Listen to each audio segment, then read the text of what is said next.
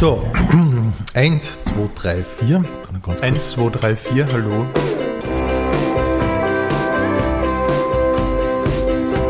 Pension Schöller. Ich begrüße heute in der Pension Schöller Hosea Ratschiller. Hallihallo. Hallo, wollen wir per Sie sein oder per Du? Ich glaube, wir nehmen per Sie, so sind wir es Okay. gewohnt. Ja. Ähm, Hosea, wir beginnen mit der Frage, die ähm, jeder Kabarettist schon mal gehört hat. Wie bist du eigentlich zum Kabarett gekommen? Ähm, nachdem ich lange Zeit mit einem Partner gemeinsam, dem Lukas Tagwerker, mir eingebildet habe, wir machen Performance-Kunst und Avantgarde-Theater, hat irgendwann der Martin Buntigam angefangen, mich zu verhöhnen dafür und dann immer treffsicherer.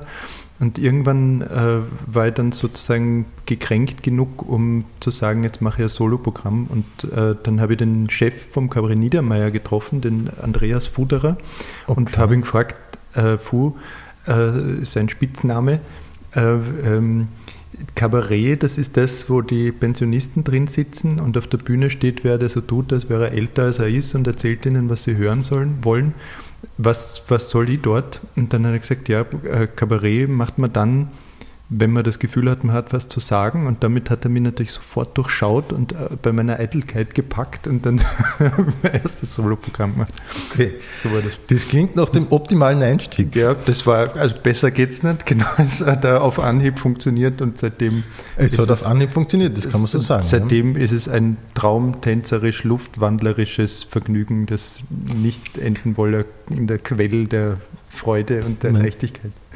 Ja. Man sieht es dir an, wirklich. Vielen Dank. So jetzt Ja, als ich nehme auf das, der ich, Bühne. ich nehm das als Kompliment. Ja, so was gemeint. Ja. Aber wir kennen uns ja schon sehr lange, nämlich von Radio FM4 und damals hast du noch gar nicht Kabarett gemacht. Also der Weg hat eigentlich übers Radio geführt.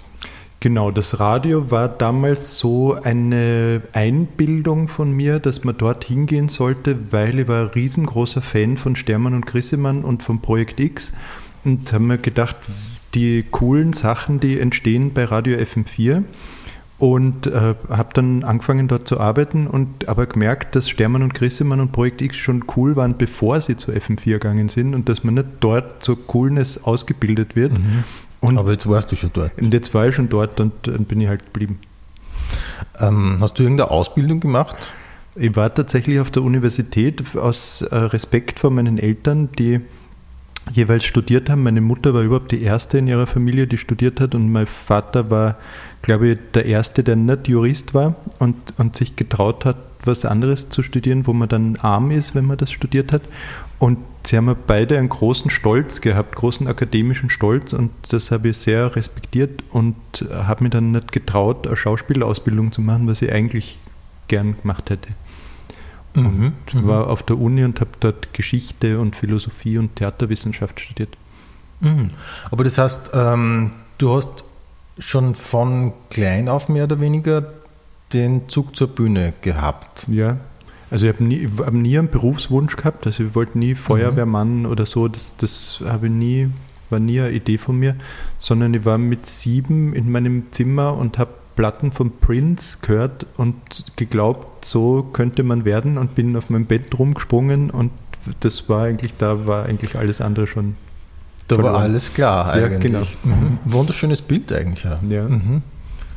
Obwohl wir uns schon so lange kennen, das habe ich noch gar nicht gewusst. Du mit sieben als Prince. Du hast aber viel Auf vergessen, glaube Das glaube ich nicht.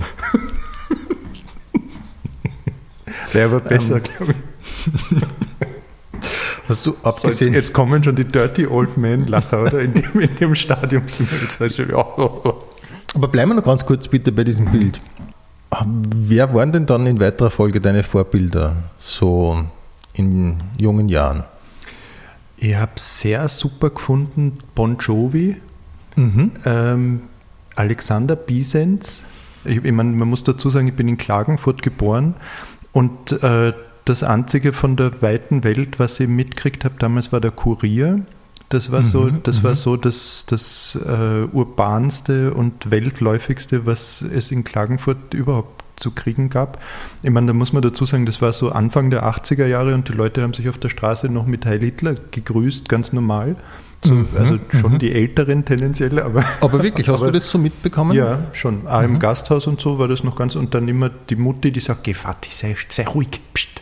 Okay. So, das das war noch ganz normal. Okay. So. Und Kronenzeitung und das, das war eigentlich schon avantgardistisch fast ein bisschen. Und, und der Kurier war überhaupt das Ärgste. Und, und ich bin Mhm, halt mhm. in einem Kurierhaushalt aufgewachsen. Verstehe, So. verstehe. Ab, Aber ja. hast du das damals so ähm, als, als beengt schon wahrgenommen oder war es halt einfach so? Das war einfach so. Und ich habe es gar nicht als speziell beengt wahrgenommen, weil ich ja nicht gewusst habe, was es noch alles gibt. Und äh, weil ich tatsächlich, ich bin halt in so einem studentischen Milieu aufgewachsen. Meine Eltern waren sehr jung, äh, Mhm, wo, ich, wo mhm. ich geboren worden bin, 21. Und links und die Klagenfurter Mhm. Uni war damals wirklich im deutschsprachigen Raum äh, äh, Ort des Diskurses. Also zum Beispiel der Zizek war, war dort und hat so Gastvorlesungen gegeben und der Vogel, der jetzt ähm, so als Kulturwissenschaftler für Furore sorgt und der Robert Schindel hat Poetikvorlesungen gehalten und so weiter. Mhm. Und das war, das war so das Milieu und eigentlich so beengt und Bigotterie und sowas, das habe ich eigentlich erst in Wien kennengelernt, wo, wo wir nach Wien gezogen sind. Wirklich wahr? Ja, weil da, da waren dann plötzlich, wenn man zu Freunden gegangen ist, musste man vor der Tür die Schuhe abputzen und drinnen hat es eine Couch gegeben und man hat sich die Hände gewaschen vor dem Mittagessen und so und das habe ich alles nicht so gekannt. Das macht man in Kärnten nicht Nein, in so. Kärnten schon, aber halt nicht dort, wo ich aufgewachsen bin. So, das, das, hat, das hat man bei meinen Großeltern gemacht, solche Sachen. Wirklich, so, also ja. Mhm. das war ein Hippie-WG mehr oder weniger. Ja, Hippie nicht, sondern politisch. Also, also so, das, das waren so Kommunisten, kann man sagen. So Linksradikale, meine, Mhm. meine Eltern. Okay. Meine Mutter mehr als mein Vater. Mhm. Und äh, ich bin dann bei meinem Vater aufgewachsen, größtenteils. Mhm. Und äh, in Wien, genau, in Wien habe ich dann kennengelernt, katholische Jungschar und solche Sachen. Und äh, meine Freunde da waren dann Jungschar-Gruppenleiter und solche, solche Sachen. Und das war ich dann halt da. Und Wirklich, da- du warst Jungschulleiter? Das war, ja, das war meine Rebellion Mhm. gegen mein Elternhaus, war die katholische Jungschar. Verstehe. Ja. Siehst du, was Aber du halt ernsthaft? alles erfährst über mich, gell? Aber ja. Prince, katholische Jungschar. Ja, genau. Ja. Du steigst in meinem Ansehen zusehends. ähm, aber, aber ernsthaft, also katholische äh, Jungschar, wie kommt es dazu? Der Lukas, den du auch kennst, Mhm. ähm, und mein Freund Michi, die waren beide bei der Jungschar. Mhm. Und dort gab es halt einen Raum, wo man sein konnte und wo man tun und lassen konnte, was man will, mit einem Tischtennistisch und so einem Pfarrkeller, in dem Mhm. hat es CD-Player gegeben und äh, Boxen und da konnte man Partys machen.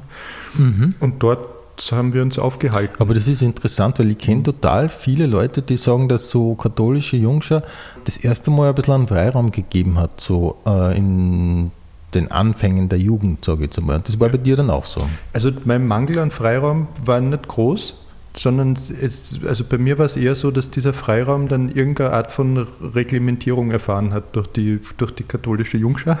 Und der war aber angenehm Der, scheinbar. der war sehr, sehr angenehm, ja, weil da waren Erwachsene, die so gesagt haben, wann es jetzt Schluss ist oder so. Mhm. Und Und das war neu für die? das war relativ neu für mich und ähm, dass ein Freiraum überhaupt etwas ist, was man sich irgendwie nehmen muss, das war mir nicht so bewusst. Das war mir erst in Wien, das ist mir, habe ich erst in Wien kennengelernt. Ich habe Kärnten nie als Provinz wahrgenommen, bis ich eigentlich, bis ich so 25 war oder so. Da, Mhm, Und halt mhm. eben bei, bei FM4 erstmals und dann gemerkt habe, dass sozusagen die, die kulturelle Infrastruktur, dass, dass da irgendwie jetzt das mehr Mhm. drin wäre. Verstehe. Ja, ja, verstehe. Ja. Aber das heißt eigentlich, du hast das erst aus der Distanz so wahrgenommen, als ihr Ja, beengt. und da auch nicht Mhm. gleich, weil wir sind umgezogen nach Wien, da war ich neun und meine ganze Jugend habe ich mir eigentlich nach Kärnten zurückgesehnt, obwohl Wien natürlich ein fantastisches Angebot bietet, aber das Mhm. war mir immer zu viel. Also so, ich war auch vom Flex und Mhm. äh, auf Konzerten und so. Das war dir zu viel? Ja, das war mir irgendwie zu, äh, zu arg und ich habe mich nicht so richtig getraut und habe den zweiten Bezirk nur verlassen, wenn es unbedingt sein hat müssen. So. Mhm. Aber das ist ja günstig, weil das Flex grenzt ja klar an den zweiten. Genau, ja. Und mhm. das, war, das war so die Grenze in meiner Welt. So, Verstehe. Also zweiter Bezirk und Flex, das war genau. so deine Jugend. Ja. Mhm. Aber einmal nur ganz kurz äh, zu Kärnten vielleicht. Hast du geglaubt, dass in Kärnten besser wäre, weil weniger los ist oder weil trotzdem immer nur mehr Freiräume möglich wären? Ich glaube, es hat viel damit zu tun gehabt, dass es einfach für mich übersichtlicher war und dass sozusagen, dass ich dort schon gewusst habe, wo die lässigen Leute sind und die, denen man vertrauen kann und äh, die an was Interessantes zeigen können und wo man sozusagen sich selber entdecken kann, um es ganz mhm, äh, mhm. romantisch zu formulieren. Und in Wien war halt sehr viel sozusagen Trial and Error. Also da habe ich echt viel ausprobiert und das war oft gar nicht so toll, wie es auf den ersten Blick ausgeschaut hat. So. Ah ja, okay. Und, und nur weil man dieselbe Hose anhat und denselben Pullover, heißt das noch nicht, dass man sich viel zu sagen hat und so. Und, äh, mhm, mh. und Genau, und ich, ich habe lang gesucht und FM4, eben, das war so der, unser Ausgangspunkt jetzt gerade, mhm, das, mhm. das, das, war dann so das, wo ich mir am sichersten war, dass dort was stattfindet, was für mich anschlussfähig ist und ähm, Verstehe. Mhm. Dann bin ich halt dorthin. Okay. Aber das wäre jetzt meine nächste Frage gewesen, weil ich finde, da fehlt jetzt noch ein kleines Stück. Also vom Bier vom Flex bis zum Redaktionszimmer von FM4, da fehlt jetzt ein bisschen was. Ist, äh, was ist da passiert? Da hat sich 1998 äh, Radio Orange gegründet in, in Wien. Das war so das erste freie Radio, hat das Kassen. Das war so, das, also da, da war das Internet noch nicht so groß und es konnte noch nicht jeder Mensch sofort einen YouTube-Kanal machen und da war das ganz was Besonderes, die Idee von Community Radio, dass man sagt, es gibt einen Radiosender und alle, die wollen, auch wenn sie gar nicht können und gar nicht wissen, wie das geht, können dort eine Radiosendung machen. Und ähm, der, dieser Freund von mir, der, dieser Lukas, den du auch kennst, der ja dann auch unser gemeinsamer Kollege bei FM4 war, der und ich, wir sind dort hingegangen und haben das Glück gehabt, dass wir bei den ersten waren, die überhaupt dort vorgesprochen haben und dann haben wir eine Radiosendung gehabt auf einmal und da war ich 16.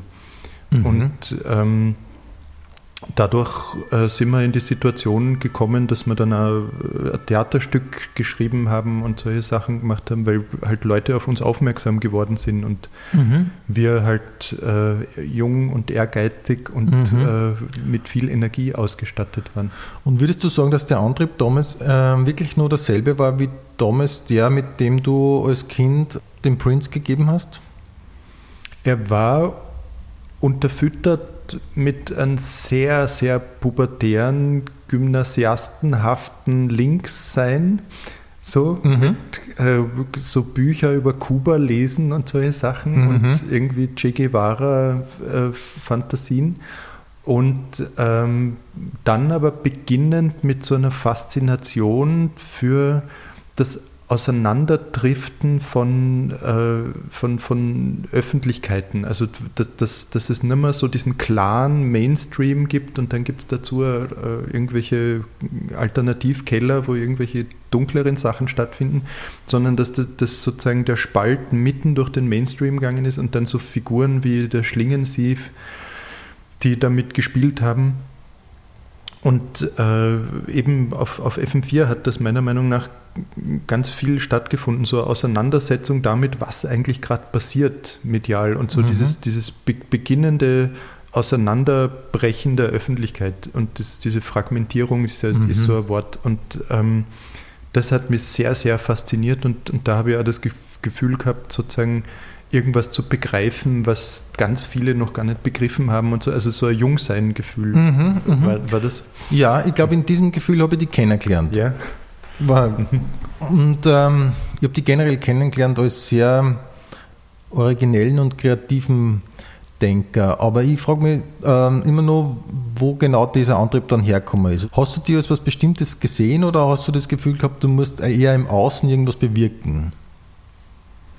Mm, das ist eine sehr gute Frage und ich glaube, äh, dass, es, dass, dass mein Antrieb ganz viel der war, dass ich aufgewachsen bin in dem Gefühl, es gibt uns, die wir alles richtig machen und äh, die, die Weisheit mit dem Löffel gefressen haben, aber leider halt keine Macht haben. Und dann gibt es die vielen, die alles Trotteln sind, aber halt leider die ganze Macht haben.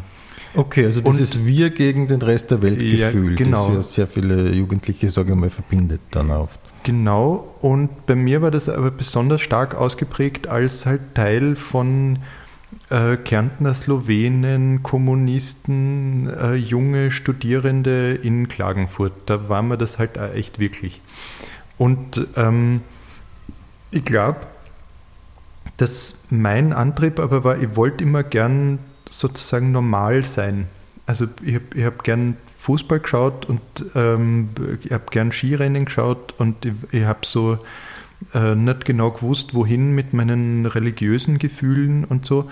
Und äh, ich, ich, ich wollte gern Teil von, vom Mainstream sein. Aber glaub ich, das ist doch sehr Wahrheit. interessant, weil ich hätte jetzt äh, genau das Gegenteil gesehen in dir. Ich hätte Ja. jemanden gesehen, der genau das nicht sein will. Eben, aber das, genau, aber das war halt auch nicht so easy. Ne? Das, war, das war schon ein sich abarbeiten an den eigenen Wurzeln und, und, auf, und auch gar nicht so genau wissen, was diese Mitte ist oder dieser Mhm. Mainstream. Wo, was was ist das genau? Und wenn wir jetzt diesen Sprung machen, darf ich dir das so fragen, hast du das Gefühl, du bist in der Mitte der Gesellschaft angekommen? Das, ja, das, das ist auch von mir der Slogan. Äh, aber ähm, aber, aber ähm, es war tatsächlich so, dass ich damals, wo diese Flüchtlingskrise war, habe ich das Gefühl gehabt, okay, da gibt es irrsinnig viele Leute, die tatkräftig das teilen, was ich so als Werte sehen würde. Also so Men- Menschenrechte und man hilft äh, Leuten und äh, in, in, in Österreich ist vieles möglich und so weiter. Und ähm, dann sozusagen dieser Wahlkampf, dieser Bundespräsidentenwahlkampf, das war dann schon sozusagen wieder ein Schritt zurück und ich habe das Gefühl gehabt, ähm, wo, wo sich dann die, die Bundesregierung äh, unter FPÖ-Beteiligung gebildet hat, das war schon so ein Erwachen, dass, das, dass dieser Mainstream oder diese Mitte, wo ich das Gefühl habe, zu der habe ich mich mühsam durchgearbeitet, d- das, das äh, ist nicht die Mehrheit. So, das war schon, das war wirklich, äh, ähm, das war ein drastische, drastischer Einschnitt für mich Mhm. zu bemerken, dass eben sowas wie Demokratie, Menschenrechte etc. auf das ist es auch nicht. so. Und ähm, s- so da, wo ich mich am ehesten angekommen fühle, ist auf der Cabaret-Bühne, w- weil ich das Gefühl habe, dass ich irgendwas dort verstanden habe, nämlich, dass man es nicht für sich macht, sondern fürs Publikum. Das klingt jetzt trivial, aber das, Na, das war das, so nicht sagen. ja. ne? Mhm. aber, aber das, das war es mir auch nicht von vornherein, dass, dass es Mhm. darum geht. Und ich, ich glaube, dass ich da, da, da bin ich am, fühle ich mich am ehesten als, Mhm. als äh, kompatibel mit den allermeisten. Verstehe. Und zweiter Punkt als Vater. Okay. Das, das ist schon so, wenn man Eltern wird, dann wird man auf einmal Mitglied in einem Club, äh, wo man auf einmal mit, den, mit irre vielen Leuten was gemeinsam hat, nämlich Erschöpfung. Es, ist, es ist wirklich so, also so, so Niedergeschlagenheiten und Erschöpfungen teilt man auf einmal und, und natürlich auch die schönen Seiten und, die, und dieses Glück und so. Mhm. Aber das, das ist schon so, dass man da auf einmal gehen da Türen auf in, in Clubräume, Ja. wo man sonst das Gefühl gehabt hat, das sind Mhm. unüberwindbare Barrieren zwischen einem und den anderen. Verstehe. Mhm. Aber das heißt, du bist auf der Kabarettbühne angekommen und scheinbar richtig dort jetzt. Ich fühle mich jedenfalls, ich fühle mich jedenfalls jetzt wirklich dort wohl. Ja? Also ich habe viele Kabarettprogramme gemacht, wo ich das Gefühl gehabt habe, äh, ich, ich versuche da Leuten irgendwas äh, unterzujubeln oder so, oder ich, ich verstecke in dieser Kabarettform irgendwas, was man nicht offen aussprechen darf, weil sonst könnte es gar nicht stattfinden oder so. Und mittlerweile habe ich wirklich das Gefühl, die Geschichten zu erzählen, die ich gern erzählen würde, und zwar ohne, dass ich, ohne, dass ich sie zehnmal brechen muss und mich davor schützen, dass sie auch gesehen werden. Ja, wunderbar. Mhm. ja das ist schon fein. Ja. Und was sind dann deine Einflüsse momentan vor allem? Meine Einflüsse arbeitsmäßig. Mhm. Mhm. Vielleicht Film und ähm, Musik, immer Musik. Also eigentlich, also wenn beim Schreiben, wenn ich ein neues Programm schreiben muss, ist das immer am meisten von Musik beeinflusst. Ah ja. Also von Popmusik. Von in erster Linie von Popmusik, aber nicht ausschließlich. Also ich habe ich hab schon ähm, so an, andere musikalische Spleens, die, Mhm, die, die dann mhm. immer wieder auftauchen. Ah. Also du versuchst dann eine Stimmung, die die Musik erzeugt, äh, ins Kabarett zu übersetzen. Ja, Mhm. genau. Und, und auch durchaus Text.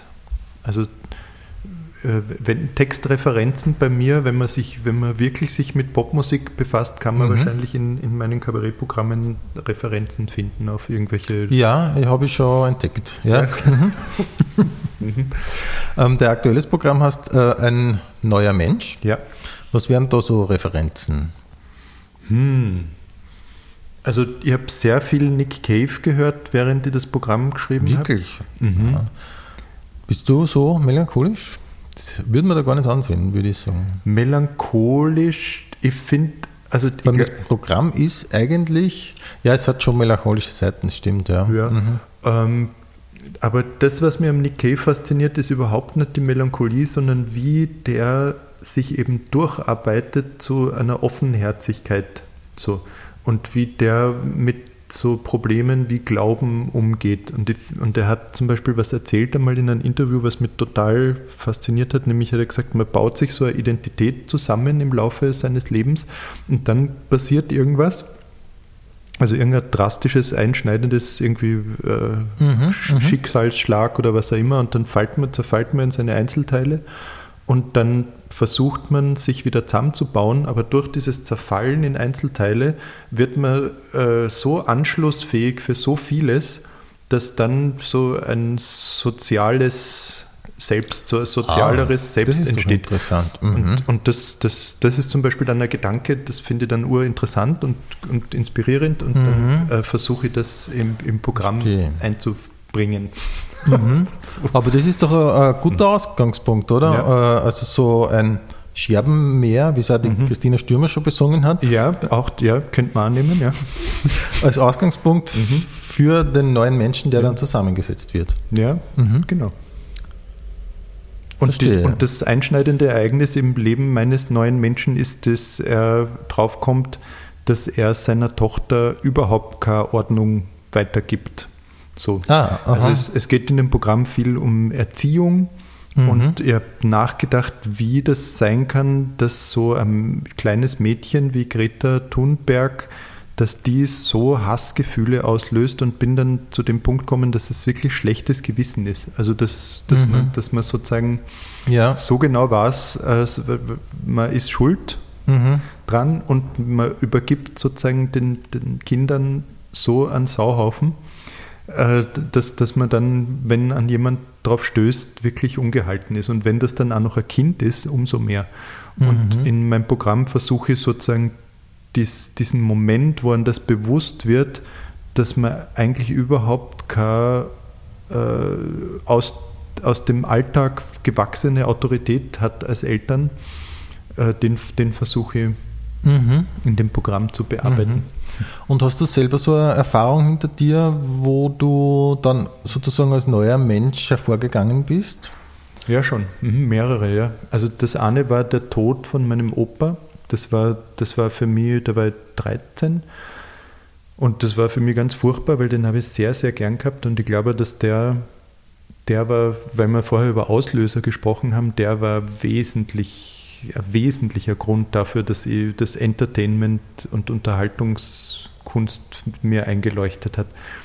So, ah ja, weil er selber so ein Entertainer war, oder wie? Ja, also zum einen war er so veranlagt ein bisschen, der war so Faschingsprinz und all das Mhm. und so.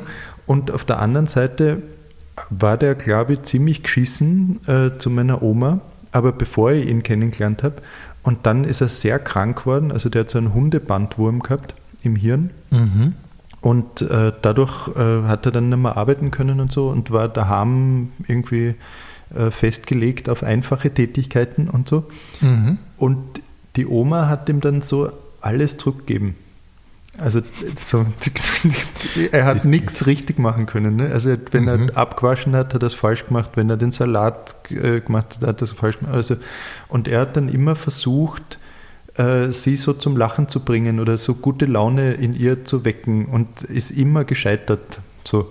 Und das habe ich beobachtet. Das klingt ja extrem, das klingt wirklich extrem lustig. Und das hast ja, du? Mhm. Das habe ich beobachtet und äh, ich glaube, dass da äh, mein Entschluss angelegt ist, dass ich das mhm. versuchen werde. Also, dass ich quasi für den Opa, dem das leider nicht gelungen ist und den ich sehr geliebt mhm. habe, mhm. Äh, dass, dass ich das für ihn erledige. Interessant. So. Mhm. Ja, man kann nur sagen, das machst du, machst du blendend. Also, es, das gelingt.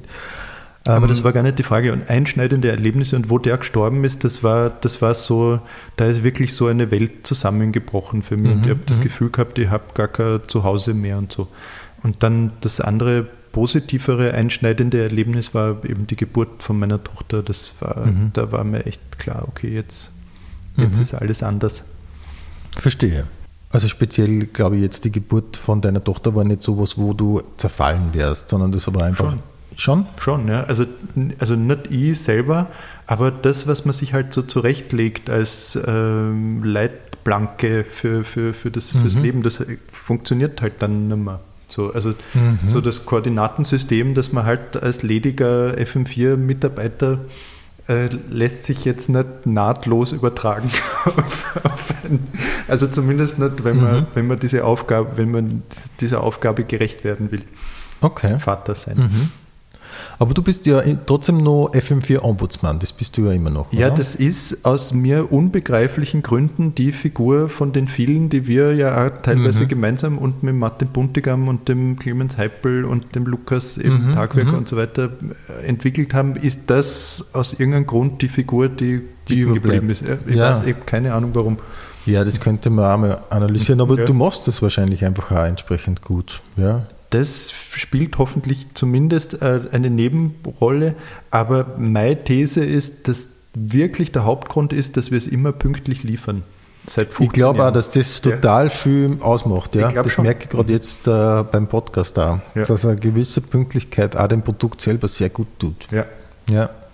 Und ähm, bei den Pratersternen und bei Usus am Wasser jetzt auch wieder, da moderierst du ja hauptsächlich. Ähm, Taugt dir das oder, oder ist das sowas, äh, wo du dazugekommen bist und jetzt machst du es einfach? Also es hat schon angefangen aus dem Problem heraus, dass es so eine Sendung nicht gegeben hat. Also mhm. es, mhm. es hat viele Versuche gegeben, so, so ein Format, wo die Kabarettszene sich herzagen kann, im Fernsehen zu etablieren und es ist aber nie gelungen. Und äh, unsere, unsere These war dann, dass das daran liegt, dass, ähm, dass es immer in einem Fernsehstudio stattgefunden hat und dass in einem Fernsehstudio die, die das schon gut können und die sich dort gut zurechtfinden, so einen gewaltigen Vorteil haben und die, die da keine Routine haben, so wahnsinnig abstinken, dass äh, die Sendung dann unangenehm zum Anschauen ist. Und dann, okay. und, und dann mhm. haben wir uns gedacht, äh, wir müssen einen Ort finden, an dem die Bedingungen für alle gleich sind, sozusagen. Mhm. Und weil, weil so eine Sendung funktioniert nur, wenn du einen Star drin hast, sonst schaut es keiner an. Und äh, du musst äh, sozusagen Nachwuchs äh, drin haben, weil sonst hat sie keinen Sinn. Und ähm, die, das Flug, das hat dann so, das war dann so die eierlegende Wollmilchsau. Das gibt irrsinnig viele schöne Bilder her. Man kann das Riesenrad filmen. Es, man hat so ein urbanes Gefühl. Es ist äh, lokal. Man hat so Nachtclub-Atmosphäre und, und es ist so äh, wenig Bühne und so wenig Fernsehstudio, dass auch jemand, der das noch nicht oft gemacht hat, da fünf Minuten glänzen kann. Und, und das, das, das war so die Idee und dann haben wir das ein paar Jahre lang gemacht, ohne dass es eine Fernsehsendung war. Und ähm, das war dann schon angenehm und äh, Erfolgserlebnis, wo das tatsächlich eine worden ist. Aber ich habe dann auch schnell gemerkt, dass ja da auch als Kabarettist dann was zu verlieren habe, wenn ich mich da hinstelle und das, was ich erzähle, ist Fahrt Glaubst du, na, ist es ja nicht, so. ist es überhaupt nicht. Na, ist es ja jetzt, Gott sei Dank, hoffentlich eh nicht, äh, oder ist es nicht, glaube ich, mhm. ja. Aber ähm, es wäre ungünstig, wenn es so wäre. Ne? Also wenn das jetzt normale Moderationen wären, wo man sagt, Ja. das nächste Mhm. kommt der und Mhm. der. Und dann das nächste Problem ist, mir taugt ja auch nicht alles natürlich. Also mir taugt nicht jeder und jede, die, die da Mhm, auftreten, mhm. das ist ja eh klar. Und ich habe aber mich, äh, also oder zumindest nicht gleich, also ich finde Mhm. nicht alle gleich toll. Ich, Mhm. bin nicht, ich bin nicht der ORF, sondern ich habe schon ein Vorlieben Mhm. und so. Ja.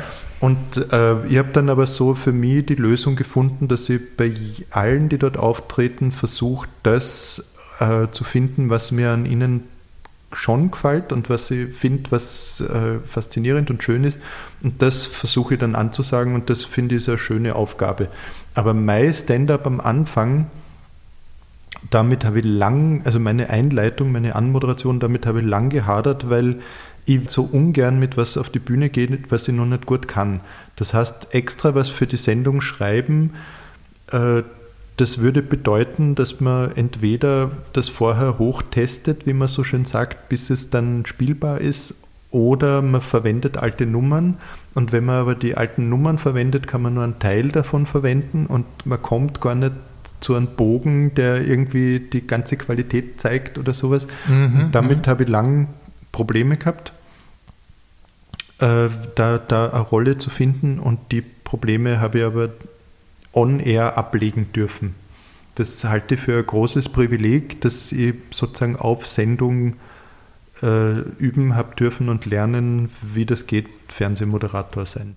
Also mittlerweile fühle ich mich auch wohl damit, und, aber so bei den ersten zwei Staffeln, das habe ich mir gar nicht anschauen können im Fernsehen. Ich habe nur mir gedacht, das ist ja urpeinlich und da, da hört es jetzt schon auf. Was, wie, wie, wa- warum, warum sage ich nicht noch was Lustiges jetzt? ja. Das- ja, So. sicher. ja. Ja. Und wie schaue ich überhaupt aus und so. Und damals war ich ja noch so dick, weil ich, also ich habe jetzt sehr zugenommen, viele Jahre. Ähm, und das, das ist mir erst aufgefallen, wo ich mich im Fernsehen gesehen habe und so. Und dann, äh, jetzt ist besser. Ja, es war immer, ich kann dich wirklich beruhigen, es war immer schon sehr gut, wirklich.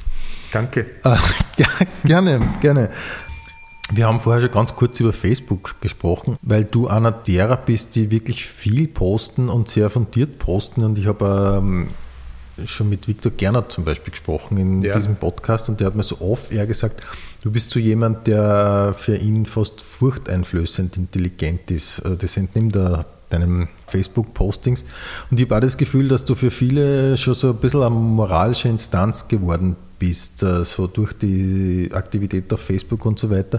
Ja, das hoffe ich wirklich sehr. Ja, und Es ist immer, günstig für, für einen Komiker, wenn er eine moralische Instanz ist.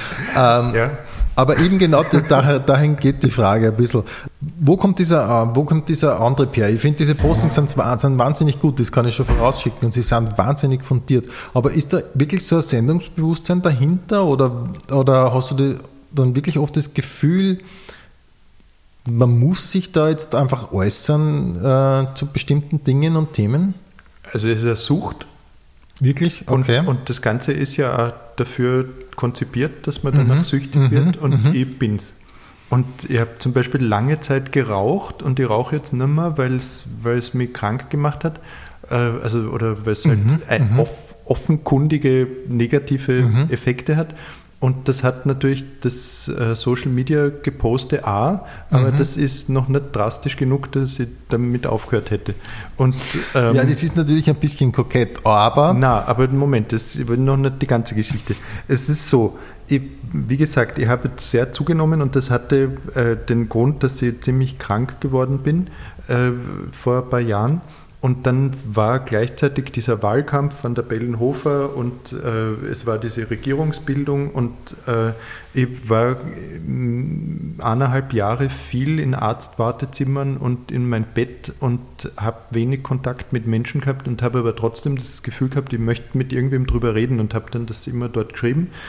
Und das hat sich dann so entwickelt und ähm, als dann diese türkis-blaue Regierung sich gebildet hat, gab es plötzlich so eine Furcht äh, davor, sich öffentlich klar zu äußern, ha- hatte das Gefühl, äh, bei, durchaus bei Leuten, die im, im österreichischen Rundfunk arbeiten und bei, bei so öffentlichen Figuren, dass ich mir gedacht habe, Äh, und da setzt das Sendungsbewusstsein ein, dass ich mir gedacht habe, hey bitte, wir, wir leben in einer Demokratie und in Österreich und was soll bitte passieren? Ja? Also selbst, schlimmstenfalls habe ich keine Fernsehsendung mehr, aber das kann man auch verkraften. so. Und äh, mhm. habe mal gedacht, das ist sozusagen jetzt meine, meine Aufgabe zu zeigen, dass das geht und mhm. dass, dass, dass, das nicht, dass das keine negativen Folgen hat. So. Und ähm, das habe ich dann gemacht und dann ist es ersucht worden. Und äh, das habe ich unterschätzt, wie, wie sehr das so wird. Und ich, ich versuche immer wieder, weil es ja wirklich, ich schreibe ja da keine Witze. Ne? Also ich schreibe eben keine, ja, ja, im, ich, ich, schreibe keine Witze auf Facebook, im sondern. Gegenteil, es sind ja. irrsinnig gut überlegte, fundierte und, und, und eigentlich toll formulierte Statements. Ja, aber es sind eigentlich, eigentlich sind es privat äh, Aussagen. Ne? Also es ist wie wenn, und, und jetzt halt äh, durch Lockdown und so hatte wieder einen Rückfall. Es war, ist vorher irgendwie besser worden und da habe ich einfach wieder telefoniert mit Leuten und mit zusammengesetzt mit ihnen und dann brauche ich das nicht auf Facebook schreiben. Äh, und äh, jetzt ist das wieder, wieder mehr worden, aber es ist ja für mich so, dass, dass man denkt, das ist sozusagen äh, Betriebs, für einen Betrieb ist das nicht gut.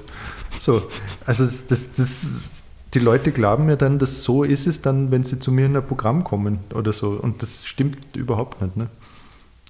Nein, das stimmt so nicht, aber genau deswegen hätte es mich eben auch so interessiert, äh, ob du das als Ergänzung siehst oder Nein, eben schon als nicht. nicht? Nein, es ist wirklich, es ist wie die Chick vor der Vorstellung oder, oder so. Interessant. Das finde ich das Überraschendste eigentlich bis jetzt. Das hätte ich so nicht gedacht. Mhm. Aha. Interessant. Mhm. Ich glaube, wenn das fühlt, also ich, ich, ich hoffe, das sind, also wer immer das jetzt da hört, ich hoffe, das äh, sorgt nicht für Enttäuschung, weil Wieso ich glaube, sollte das für Enttäuschung weil, ja, weil es eigentlich eher was sein müsste, worauf du stolz bist. Oder hätte die eigentlich auch so gesehen, oder dass du da, dass du das äh, wie, ähm hm. Also das Stolz ist das falsche Wort, aber was ich gemerkt habe, ist, dass äh, ganz vielen Leuten, nämlich wirklich ganz, also das sind ja echt irgendwie ein paar tausend Leute, mhm. die das dann lesen. Mhm. Und das finde ich viel. Ja, natürlich. Also, ja. es gibt irgendwie halt ja Kollegen, die haben Facebook-Seiten, wo was weiß ich, wie viele hunderttausende mhm. mhm. Leute sind oder so. Aber ich finde, für mich ist, ist, das, schon viel, ja. ist das schon viel. Und ich habe schon Respekt davor, dass die das interessiert, was sie da schreiben. Mhm. Und das freut mich auch und ich äh, finde oft die Diskussionen interessanter, als, als äh, Social Media Diskussionen allgemein eingeschätzt werden oder so. Also man hört oft, das ist nichts wert, ähm, dort kann man nicht diskutieren und, und alles sind nur rabiat. Das stimmt bei mir nicht so. Mhm. mhm. Also da wird schon, und manchmal interessiert es mir ja wirklich und es sind Leute, da, die haben Ahnung von Sachen, von denen ich keine Ahnung habe und das ist dann spannend. Aber es ist kein äh, berufliches Projekt von mir, so. Mhm, sondern, mhm. sondern das mache ich beim Kochen und, im, und okay. eben im Zug, mhm. weil ich nicht lesen kann, weil mir schlecht wird. Und äh, halt, ja, so. Also es postet eigentlich eher die Privatperson Hosea Ratschler. Ja, ausschließlich die Privatperson. Mhm. Ja. Und das ist eh, das ist ein totales Problem. Das meine Agentin sagt oft, war das jetzt wieder notwendig, weil, in, weil wir wollen ja eigentlich äh, humoristische Arbeit verkaufen. So. Mhm. Interessant. Okay. Ja. Und es war natürlich schon so, dass durch dieses Geposte, ich habe schon äh, beruflich ähm, auf einmal ich habe Angebote gekriegt, also zum Beispiel der, wenn so Tageszeitungen sich melden und sagen, sie wollen jetzt einen Kommentar zur Regierungsbildung, mhm. weil sie haben das gelesen, was sie da poste, dann denke ich, dann, dann einerseits denke ich mir, ja, das muss man annehmen, weil wie oft kann man schon einen Kommentar mhm. in einer mhm. Tageszeitung schreiben, das ist ja cool mhm. irgendwie. Und äh, andererseits, da sitze ich dann tagelang und bin total verzweifelt, weil ich das nicht kann. Ne? Und also ich bin ja nicht äh, Zeitungs-Meinungsleitartikelschreiber äh, oder so. Und das bereitet mir wirklich. Ja, aber die erwarten ja gar nichts anderes als das, was du eh schon machst, oder? Ja, eh, aber, aber der Unterschied zwischen auf meiner privaten Facebook-Seite, wo ein paar tausend Leute mitlesen, was okay ist, aber und dann, aber das wird in, steht in der Zeitung und das lesen 200.000 Leute, das ist schon ein großer Unterschied. Und dann auch zwischen einen Absatz posten und ein äh, Essay schreiben oder einen Leitartikel schreiben ist schon auch noch einmal ein Unterschied. Mhm. Und äh, das mache ich dann zwar schon, weil es mir ähnlich wie das, was der Andreas Fuderer irgendwann zu Beginn meiner Kabarettistenlaufbahn zu mir gesagt hat, weil es mir an der Eitelkeit packt oder so.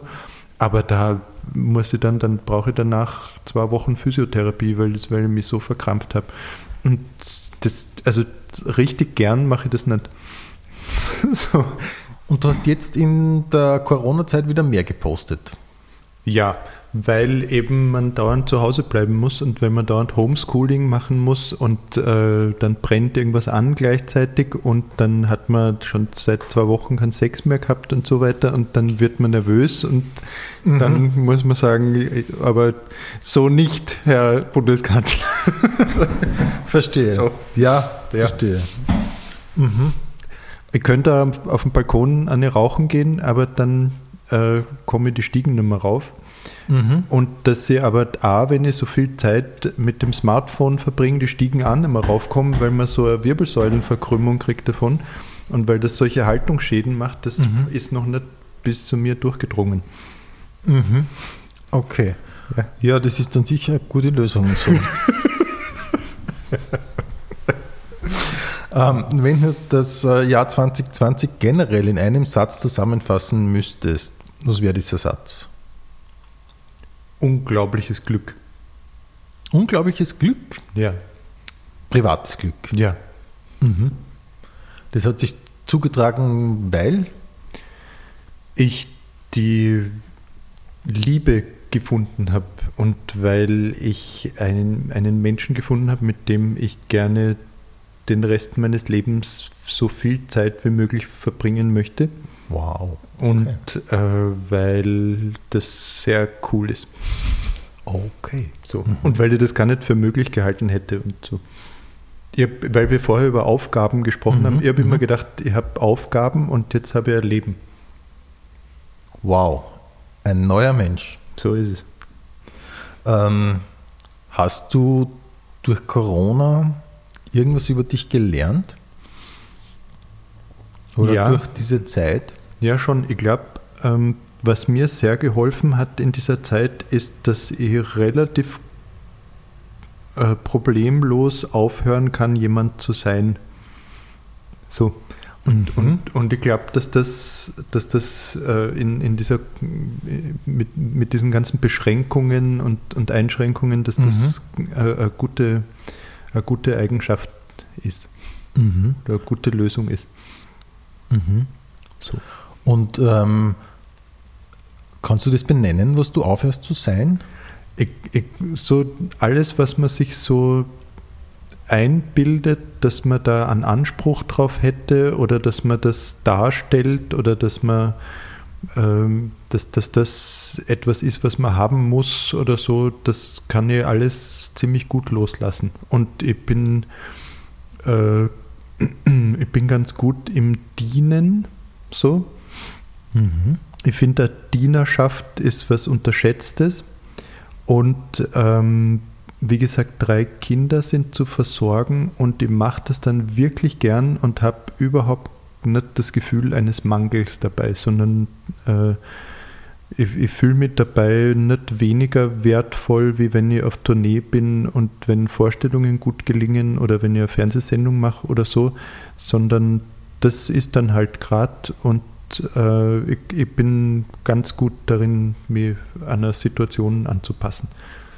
Mhm. Und glaubst du, dass ähm, das, was du gerade von dir gesagt hast, gesamtgesellschaftlich auch passiert sein könnte, so in vielleicht in einer kleineren Form? Ich weiß nicht genau. Also man redet immer so über Resilienz, das ist so ein Modewort, mhm. das ist so zur Anpassungsfähigkeit und ich finde aber, dass äh, wenn man, also das ist so ein Wort, das so viel vom Tisch wischt. Und Mhm. ich habe halt das Glück, dass ich keine existenziellen Sorgen hatte durch Corona, dass ich äh, in einer glücklichen Lebenssituation bin, dass ich an, in einem Teil der Stadt wohne, wo es nicht beengt ist, dass ich nicht irgendwie zu einer Schicht irgendwo hinfahren muss und so. Und äh, das, ich, ich, ich finde, bei einer gesamtgesellschaftlichen Analyse kann man das alles nicht weglassen und äh, müsste, Mhm. äh, müsste sozusagen überlegen, wie würde jemand über dieses Problem äh, der, der Anpassungsfähigkeit und der, der, der Resilienz sprechen, der eben schon im Einzelhandel arbeitet und äh, anderthalb Stunden zur Arbeit fährt. Also wie, Mhm. was, was Mhm. hätte so jemand über Resilienz zu sagen? Und das, das, kann, ich nicht, das kann ich zu schlecht beurteilen, um, um mir Mhm. irgendwie eine, eine größere Analyse anzumaßen. Mhm. Wie hast du selber dann die Zeit verbracht? Kochen, Homeschooling, äh, aufräumen, Mhm. Sachen durchschauen, ähm, Okay. ja, Internet posten, ähm, bisschen lesen, aber weniger als ich gedacht hätte. Äh, überhaupt nicht Arbeit. Also ich, Mhm. war selten so wenig kreativ wie in dem Jahr. Mhm. Ähm, und dann halt zwischendurch, ich meine, was man schon sagen muss, äh, es war ja genug zu tun trotzdem. Ne? Also man musste ja die ganze Zeit so tun, als würde es jeden Moment wieder losgehen und äh, dann, dann muss man Mhm. irgendwie dauernd äh, irgendwelche Mhm. administrativen Sachen machen, Ja. die dann eh im, im an schwarzen Loch versickern. Sofern das Mhm. überhaupt möglich ist, kann in einem schwarzen Loch was versickern? Das ist du eine- weißt sowas. Diese gute Frage, diese- du müsstest mal mal anfangen, ob ein schwarzes Loch jetzt metaphorisch ist oder ein wirklich physikalisches schwarzes Loch. Nein, in einem wirklich physikalischen schwarzen Loch. Ja, versickern, glaube ich, ist ein schwammiger Begriff in dem Zusammenhang, oder? Also es kann, ich glaube, verschluckt könnte man im weitesten Sinne sagen. Okay. Materie kann verschluckt werden von einem Ja. schwarzen Loch. Also die, die Erfahrung, die ich, wo ich das Gefühl habe, die zu teilen mit vielen anderen, weil du vorher nach so einer größeren Analyse gefragt hast, ist, dass man die Fähigkeit verliert, sich auf was zu freuen. Weil man sich, weil man irgendwann sich damit abfindet, dass das meiste eh nicht ist. So. Also dass, dass man quasi. Das ist bei dir passiert? Schon, ja. Ja? Also schon, schon ein bisschen, dass sie, ähm, also Auftritte werden dann doch nichts und dann freut man sich, dass man mit der Familie essen gehen kann zu Weihnachten und das ist dann doch nicht und dann freut man sich, dass das Mhm. zu Ostern geht, das ist Mhm. doch nicht und so Mhm. und Urlaub und dann ist er doch nicht und, äh, und so. Und ähm, das, ich, ich habe bei mir festgestellt, dass ich sicherheitshalber aufgehört habe, Vorfreude zu empfinden. Also das heißt eigentlich, im Grunde du hast ein bisschen resigniert dann auch in, in Bereichen? Ich glaube schon. Also es ist, vielleicht ist das einfach so ein Selbstschutz äh, gewesen. Resignation.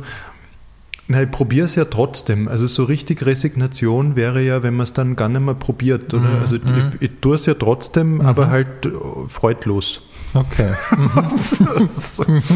und, und ich hoffe, dass sich das wieder ändert natürlich. Und was Ja. ich auch festgestellt habe äh, in der Zeit war, dass sie wirklich auf alles verzichten kann. Also dass, Mhm. dass sie nichts wirklich braucht, außer gutes Essen. Wirklich wahr. Ja, Könntest du auf Internet zum Beispiel verzichten? ja. Handy und so weiter? Ja. Macht da nichts aus. Naja, also es würde, wäre mit Entzugserscheinungen Mhm. verbunden, aber es würde mich nicht unglücklicher machen. Naja. So, aber, aber eben, wenn das Essen nicht wäre, dann hätte ich echt Schwierigkeiten gehabt. Ich glaube, also Mhm. viele haben dann irgendwie eben gelesen oder gesungen oder Mhm. Instrument gelernt oder viel Fernsehen geschaut oder irgendwelche Serien oder, Mhm. oder sowas. Das habe ich alles überhaupt nicht gemacht. Also ich habe äh, überhaupt nicht Filme geschaut oder sowas in, in der Zeit, sondern ich habe ganz, ganz, ganz viel gekocht. Wirklich wahr? Mhm. Okay. Bist Ja. du ein guter Koch?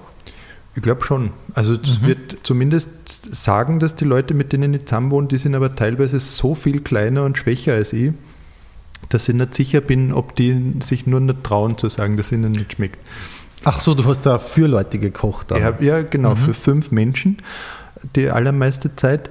Und ähm, ich habe da vielleicht, weil die so Angst vor mir haben, mich habe ich so fast so eine strahlende, äh, prinzenhafte äh, Selbsteinschätzung jetzt von mir als Koch. Ah ja, okay. Ja, Aber noch besser als Kochen kann ich einkaufen. Ich aha. bin ein wirklich guter Einkäufer, glaube ich. Wie gehst du an einen Einkauf heran? Ähm, nie hungrig einkaufen gehen, das Mhm. wissen, glaube ich, eh alle. Mhm. Und dann halt äh, nur das kaufen, wo man während dem Einkaufen schon eine Idee hat, was man damit machen könnte. Also nicht Mhm. irgendwas kaufen, was, was nicht irgendwas auslöst in, in einem und dann halt äh, mit der Zeit lernt man halt Mengen einzuschätzen. Aber was ich gemeint habe, ist, ich glaube, ich kann schlechte Lebensmittel von guten unterscheiden und zwar Mhm. nicht nur am Preis. So, Ah so- ja, sondern mhm. also da liegen dann die Gurken, die Mhm. bio sind Mhm. und daneben liegen die Gurken, die nicht bio Mhm. sind und ich kann sehen, ob sich lohnt, die Bio-Gurken zu kaufen oder nicht. Okay. Hast du einen Blick dafür entwickelt oder ein Gespür? Ja, beides, glaube ich. Beides. Ja. Okay. Mhm. Vielleicht ist es aber nur die Einsamkeit, die mir da eine Illusion eingepflanzt hat. Mhm. Ja, das. Das hast, Schwer du schon, zu sagen. das hast du schon vermutet. Nein, das wird, nein. Ähm, aber ich, ich kenne was, ich kenne ich kenne einerseits von mir und ich kenne also äh, entfernte Theorien, Ja. ähm, die sagen, man soll ähm, Aufpassen. genau. Das ist, das ist ja. Darauf kann man es reduzieren eigentlich. Ähm, was ähm, sind so Gerichte, die was sind so deine, was, sind, was, sind so, was ist so dein Signature-Menü? Ich koche sehr, sehr viel Gemüse und versuche es auf eine Art zu machen, dass es aber dann trotzdem reizvoll ist durch äh, ungewöhnliche Kombinationen. Äh, das, meine letzte Errungenschaft ist, dass ich draufgekommen bin, dass die ideale Salatmarinade besteht aus einer Maracuja und Traubenkernöl. Eine Maracuja. Genau, weil Was die hat, du mit der? die hat Säure, also das Mhm. ist dann quasi der Essig. Aber presst du die aus, oder wie? Ich schneide es auf und das eine, ja. Ach so, und der Saft, der dadurch austritt, Genau. ergibt den Essig. Genau. Und, Mhm. und äh, das beste Öl dazu ist Traubenkernöl. Das ist sehr Mhm. teuer leider, Ja. aber, aber man braucht nicht viel, also ein paar Tropfen Mhm. reichen eigentlich Mhm. und, und das mischt man mit dem Maracuja zusammen und dann brauchst du weder Essig noch irgendwas und auch kein Salz oder nichts, sondern Ah. das, Das klingt dann. doch gut. Das klingt doch gut. Solche Sachen, so für sowas interessiert mich oder zum Beispiel das ähm, Lavendel Mhm. und Lauch passt fantastisch zusammen. Lavendel und Lauch. Mhm. Genau. Und das zu Fisch zum Beispiel ist, ist super. Wow. Ja, ich finde es immer gut, wenn man durch so Podcasts auch was lernen kann. Ja, Wirklich. genau. Also im Ernst jetzt. Ich frage Ja. an dieser Stelle meistens, was die Leute so für, für Serien geschaut haben Ja. in der Krise. Mhm. Aber ich halte das für mindestens genauso äh, Service. Ja. Äh, Es gibt einen Koch, mit dem ich so ein bisschen befreundet bin, äh, der hat mir gesagt, ein gutes, er findet oder seine Meinung ist, ein wirklich gutes Gericht besteht aus höchstens drei Zutaten. ah ja. So. Mhm. Und, und äh, das, das, da, dem kann ich viel abgewinnen. Also eben zum Mhm. Beispiel ein Stück Fisch, Mhm. Lauch und Lavendel und dann halt irgendwie Öl oder so, Mhm. das reicht. Und ich bin immer auf der Suche nach solchen Kombinationen. Und Okay. Mhm. Und ich finde zum Beispiel, dass äh, Zucchini und Dille zusammengehört. Mhm. Mhm. Und ich mag gern Kürbis und Apfel in Kombination mit Kurkuma. Okay. So. Mhm. Und was ich auch sehr gern mag, sind Lammkoteletts. Das ist aber nicht schwierig zu machen. Ne? Mhm. Lammkoteletts. Ja. Mhm. Ja. Das klingt doch super. Jetzt kriegen wir einen Mhm. Hunger. Ha? Ja, ja. Aber wir haben noch ein paar Fragen vor uns. Ja, bitte. Ähm, googelst du dich selber? Ja. Einfach um zu schauen, was so los ist. Mittlerweile immer seltener. Also am Anfang haben wir gegoogelt, einfach aus äh, Geilheit äh, drüber, dass ich auf Google bin und Mhm, dass ich mhm. aufscheine und das, das nützt sich ab, der Reiz. Und, und jetzt schaue ich einfach, was da ist und, und was da steht, wenn, wenn ich mich google. Und Mhm. wenn, also lange Zeit äh, gab es zum Beispiel einen Wikipedia-Artikel, wo einfach nichts gestimmt hat, den irgendwer angelegt hat aufgrund Mhm. von irgendeiner Bio, die irgendwann einmal mit 17 für irgendwas geschrieben habe und das hat dann lang gedauert, bis man das korrigiert hat. Und äh, zum Beispiel auf YouTube sind lauter wirklich schlechte Videos von Auftritten von mir. Mhm. Und äh, das mag ich auch nicht so gern. Und ich achte immer darauf, dass möglichst wenig Aktuelles auf YouTube ist, weil ich dann immer das Gefühl habe, die Leute haben schon gesehen. Mhm, mhm. Und äh, so, deswegen Mhm. google ich mich mehr. Und sorgst du dann tatsächlich dafür, dass das wieder runtergenommen wird? Ich versuche es zumindest und, äh, Und das gel- gelingt wirklich? Selten. Ah ja, aber versuchst du wirklich in Kontakt mit denen zu treten, Ja. die das hochgeladen haben? Ja. Ah, wirklich? Es ist zum Beispiel ein Auftritt von mir aus der Schweiz online, den versuche ich seit zwei Jahren wegzukriegen, weil ich es so Mhm. schlecht finde. Und, es ist mir aber noch nicht gelungen. Ah ja. Mhm. Wie informierst du dich über das Weltgeschehen? Ähm, indem ich auf Facebook ein paar Leuten folge, ähm, beziehungsweise das lese, was die schreiben und die Artikel, die die empfehlen und indem ich dann äh, Buchempfehlungen folge und das lese und indem ich ein paar ausgewählte Zeitungen lese.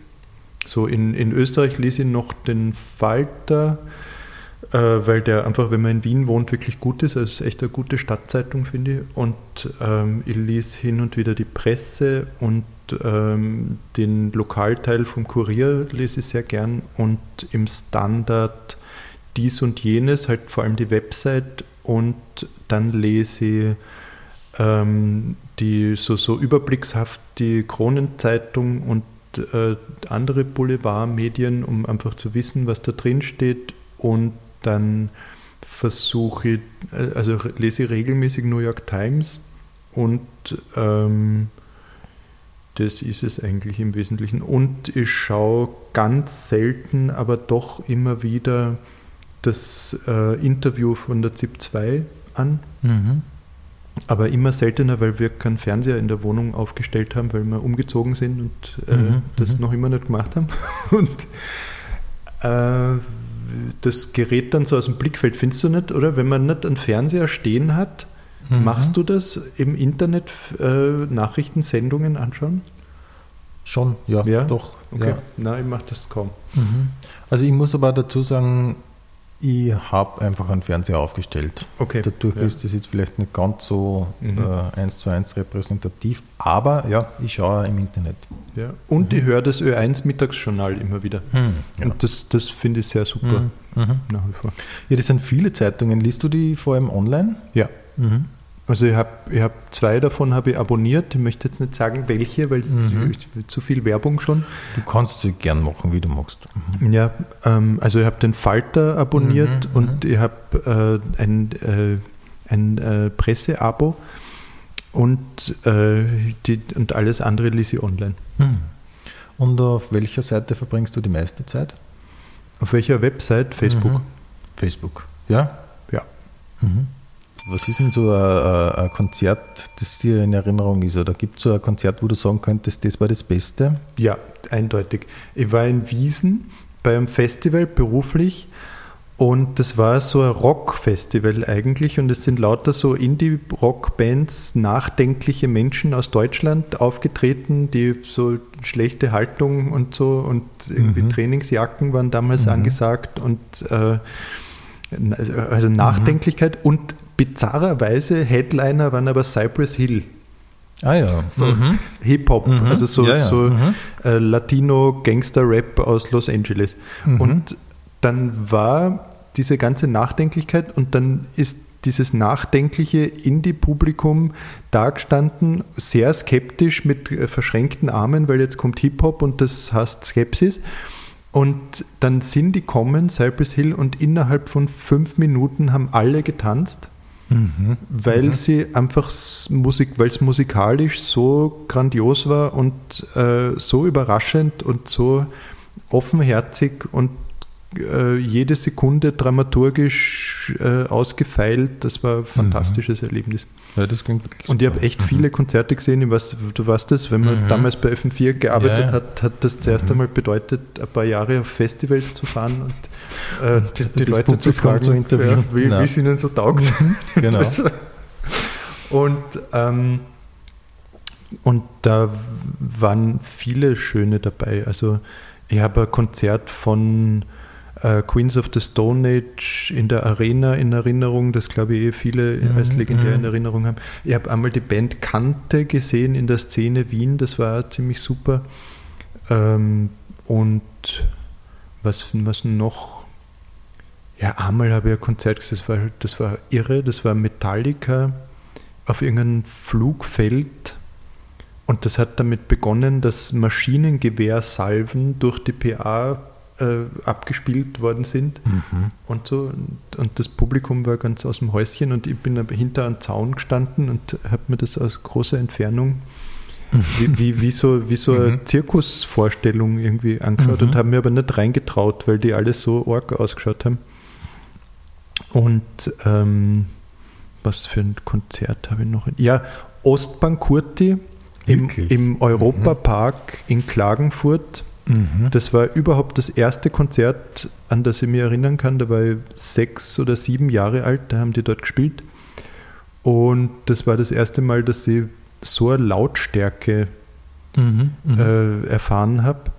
Und also das und die Panzer, die durch Klagenfurt gefahren sind, wo der Jugoslawienkrieg war, und da war ja eine Zeit lang, war es nicht sicher, ob das nicht über die Grenze schwappt, und dann haben sie in Klagenfurt so Mhm. Geschütze aufgestellt und das war das zweite Mal, dass ich so eine Lautstärke äh, erlebt Mhm, habe, aber mhm. eben Ostbankurti, dass Menschen so laut sein dürfen und dass sie sich das vorher ausgemacht haben, dass sie Mhm. jetzt diese Lautstärke erzeugen, das war sehr, sehr prägend und diese, dieses Raumgreifende, dass man das so weit hört ne? und das Mhm, bis mhm. rüber, Mhm. so ganz auf die andere Seite von so weit man schauen kann, Mhm, hört man das mhm. jetzt. Das war sehr Ah, ja. gute Erfahrung. Okay. Gibt es irgendwelche äh, Filme oder Lieder, die da taugen, aber für die du dich ein bisschen schämst? Ja. Und die muss ich jetzt aufzählen. Okay, also ich sage ein Lied und eine Band, okay? Mhm.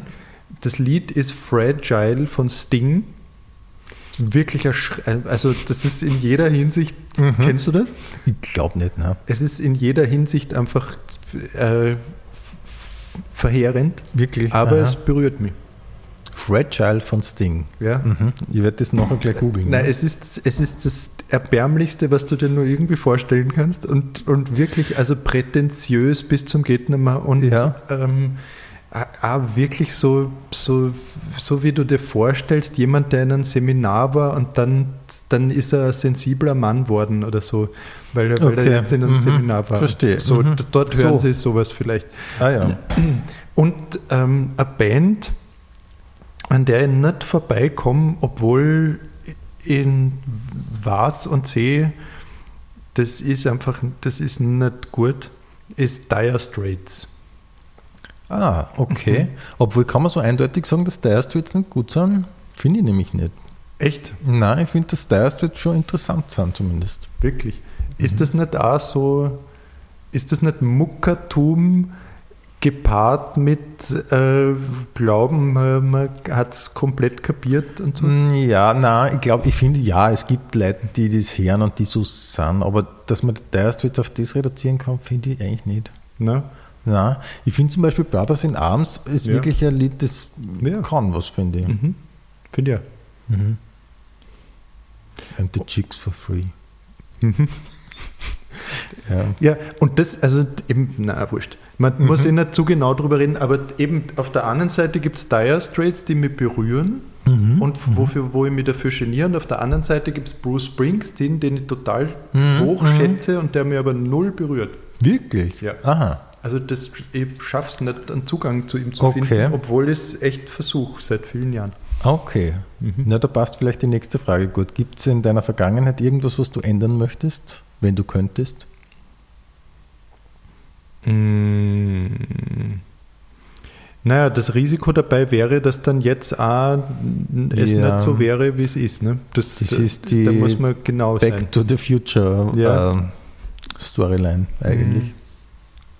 Ja, also ich würde, es gibt eine Sache, für die ich mich sehr geniere und wo ich das Gefühl habe, das war echt eine Chance, dass ich, dass ich da mich so verhalten habe. Ich habe mal einen Freund gehabt, Mhm. und der ist so abgedriftet in eine politische Richtung, die für mich einfach nicht nachvollziehbar war und wo ich sehr vor den Kopf gestoßen war, dass er da in diese Richtung abgedriftet ist. Und dann habe ich ihn sozusagen nicht mehr losgelöst von diesem Abdriften wahrnehmen können und habe äh, und habe mich dann ihm gegenüber nicht okay verhalten. Und das, also das, Mhm. das würde, das würde jetzt, also das, daran denke ich immer wieder oft und das ist ja unüberbrückbar und der fühlt sich ja von mir total hintergangen und das wäre nicht notwendig gewesen und das bereue ich bis heute sehr und äh, Mhm. äh, das, das würde hätte ich, hätte ich die Mhm. Möglichkeit, würde ich es gerne anders machen. Okay. Ist der in der Art der rechtes Ja. äh, Lager Mhm. abgedriftet? Okay. Mhm.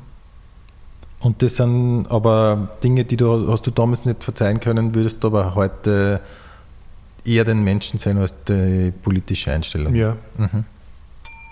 Es gibt zwei Arten von Menschen, nämlich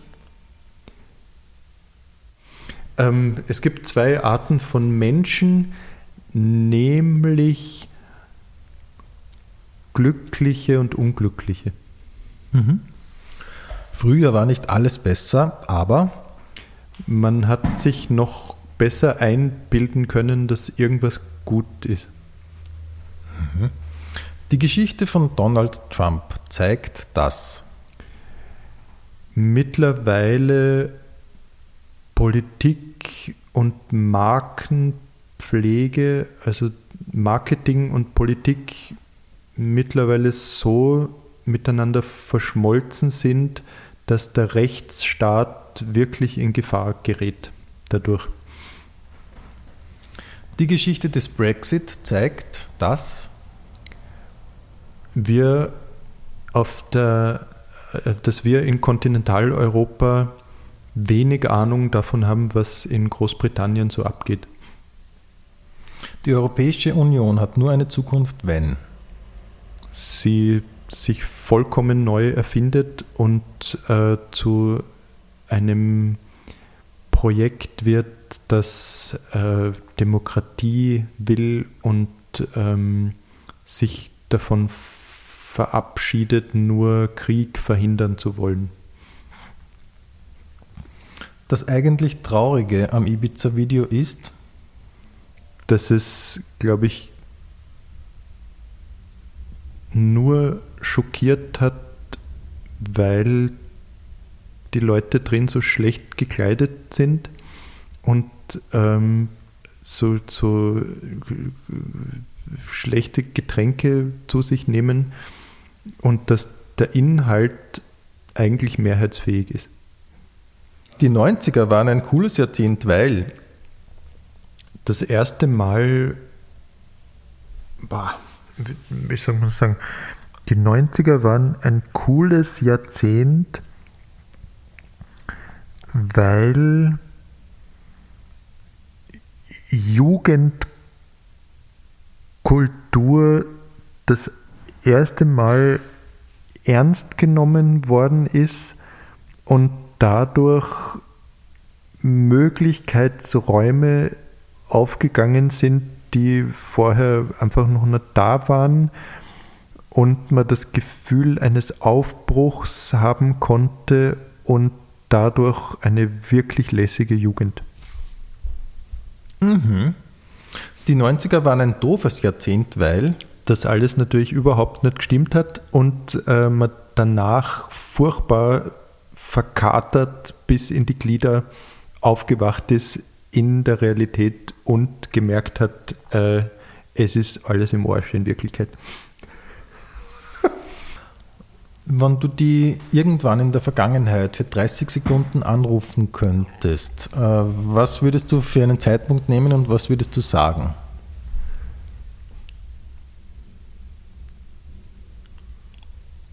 Hm.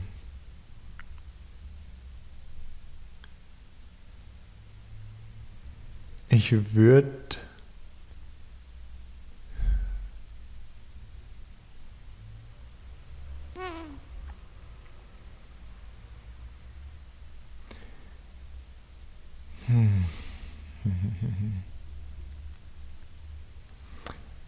Es gibt ganz viele Zeitpunkte, wo ich mich anrufen würde und mir sagen, hey, genieße es einfach. Und ähm, es gibt so einen Zeitpunkt, ich erinnere mich, dass äh, ich war in der Bühnenspielgruppe in der Schule und wir haben das fliegende Klassenzimmer aufgeführt. Und das war eine wunderbare Angelegenheit, sich das auszudenken. Und ich habe den Nichtraucher gespielt. Und ähm, war so aufgeregt vor der, vor der Aufführung, dass ich nach der Aufführung extrem hohes Fieber gehabt habe und, und halt, es war die totale Überforderung für mich, das alles zu machen. Und es war mir so wichtig und so entscheidend und ich habe das Gefühl gehabt, jetzt entscheidet sich mein ganzes Leben und äh, es, es, ich werde nicht nur in, in den Augen meiner Eltern, sondern äh, vor der ganzen Welt jetzt äh, erstmals überhaupt bemerkt werden und da würde ich mich ganz gern vorher anrufen und mich mit mir unterhalten und mir sagen, du, äh, die kennen dich alle schon und ähm, die mögen dich alle gern und das ist jetzt ein Abend und dann gibt es wieder einen. Glaubst du, dass die Welt in fünf Jahren ein besserer Ort ist oder ein schlechterer? Also ich versuche sehr, ein Optimist zu sein und das ist gar nicht so leicht momentan. Aber was mir momentan den meisten Anlass zum Optimismus gibt, ist, dass so ein hohes Bewusstsein mittlerweile da ist dafür, was, äh, was die Probleme sind. Und äh, dieses Bewusstsein ist so breit, also dass so viele Leute haben das, dass ich mir denke, ähm, es müsste doch gelingen, das so weit zu bündeln, dass daraus auch Konsequenzen gezogen werden können. Insofern bin ich der Meinung, sie wird wahrscheinlich ein besserer Ort sein. Wenn du jetzt deine Memoiren schreiben würdest, wie würde das Buch heißen?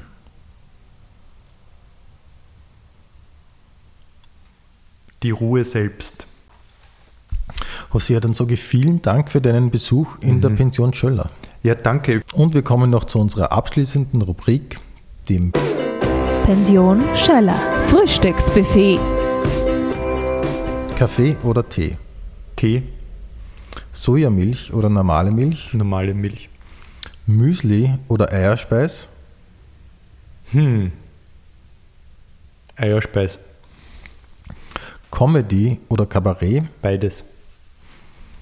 Komödie oder Tragödie? Komödie.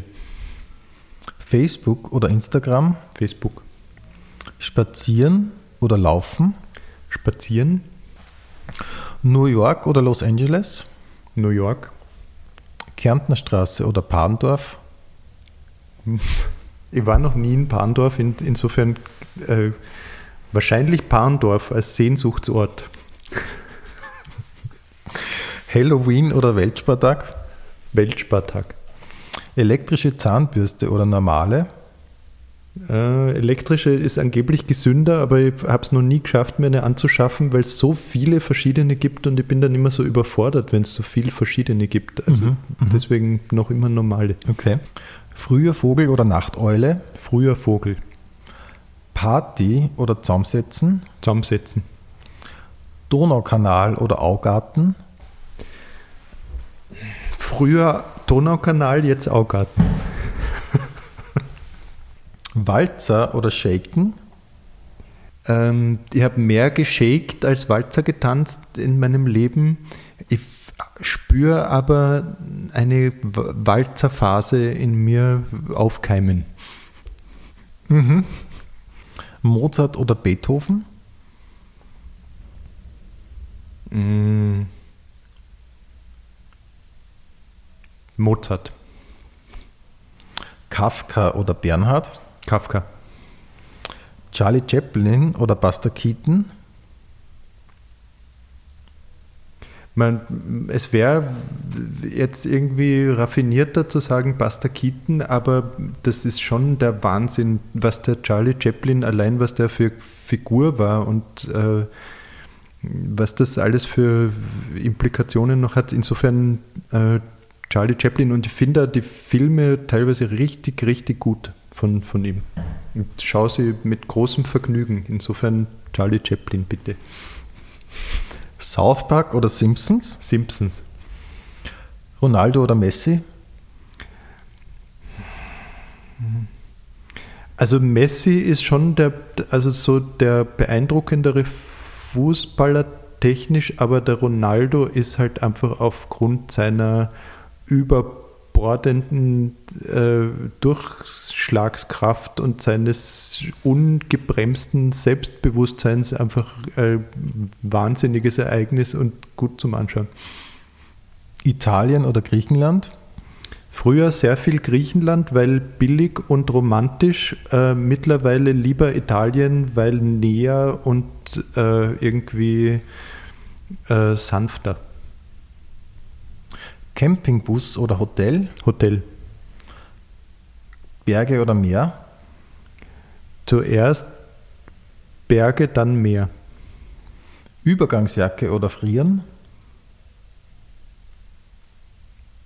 Na, so lang im Wintermantel schwitzen, bis man die Sommerjacke anziehen kann. Haube oder Frisur? Haube. Alles der Reihe nach oder geht schon? Geht schon. Servus, Baba oder auf Wiedersehen? Servus.